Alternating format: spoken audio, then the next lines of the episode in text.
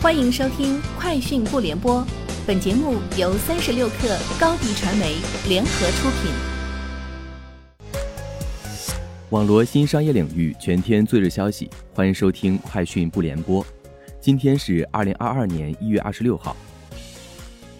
华安基金发布公告称，基于对中国资本市场长期健康稳定发展的信心，公司自今天起至二月二十五号。将使用固有资金申购公司旗下偏股型公募基金，合计出资不低于五千万元。后续，该公司还将持续申购公司旗下偏股型公募基金。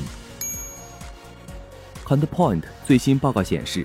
，vivo 抢占二零二一年中国市场智能手机市占率第一宝座，达百分之二十二；OPPO 以一个百分点之差紧随其后，市占率百分之二十一。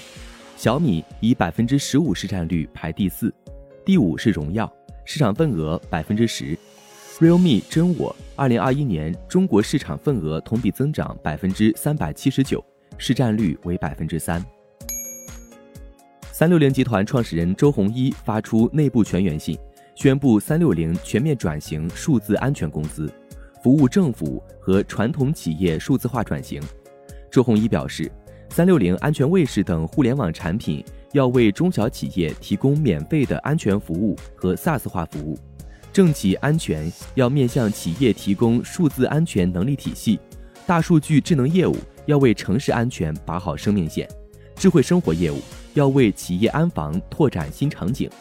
此外，周鸿祎称，三六零将持续招聘人才。瑞信微发布业绩快报。二零二一年营业收入为二十七点一九亿元，同比增长百分之四十五点九，规模净利润六点零三亿元，同比增长百分之八十八点五七，基本每股收益一点四六元。二零二一年公司产品下游应用领域 AIoT 的需求快速增长，包括智能家居、商用办公设备、智能教育电子以及其他的人工智能物联网设备，推动公司在该领域销量的增长。中国电影发布公告称，预计二零二一年净利润二点零五亿元至二点七五亿元，将实现扭亏为盈。报告期内，公司共发行影片七百一十一部，实现票房三百二十八点九六亿元，占同期全国票房总额的百分之七十六点七四，同比二零二零年、二零一九年分别提升了百分之二十七和百分之三十四。开课吧创始人兼 CEO 方叶昌博士。近日发布内部公开信，宣布开课吧正式布局银发教育市场，推出中老年兴趣学习平台明春学社，并已于近日完成了由国内知名医药和大健康企业领投的数千万元独立融资。伊拉克与沙特阿拉伯签署电网互联谅解备忘录，允许沙特向伊拉克供电，以缓解严重的电力短缺问题。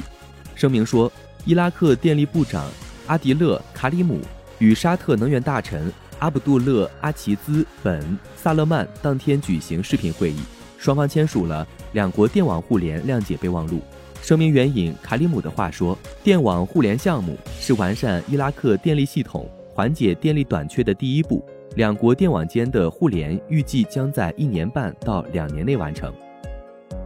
以上就是今天节目的全部内容，明天见。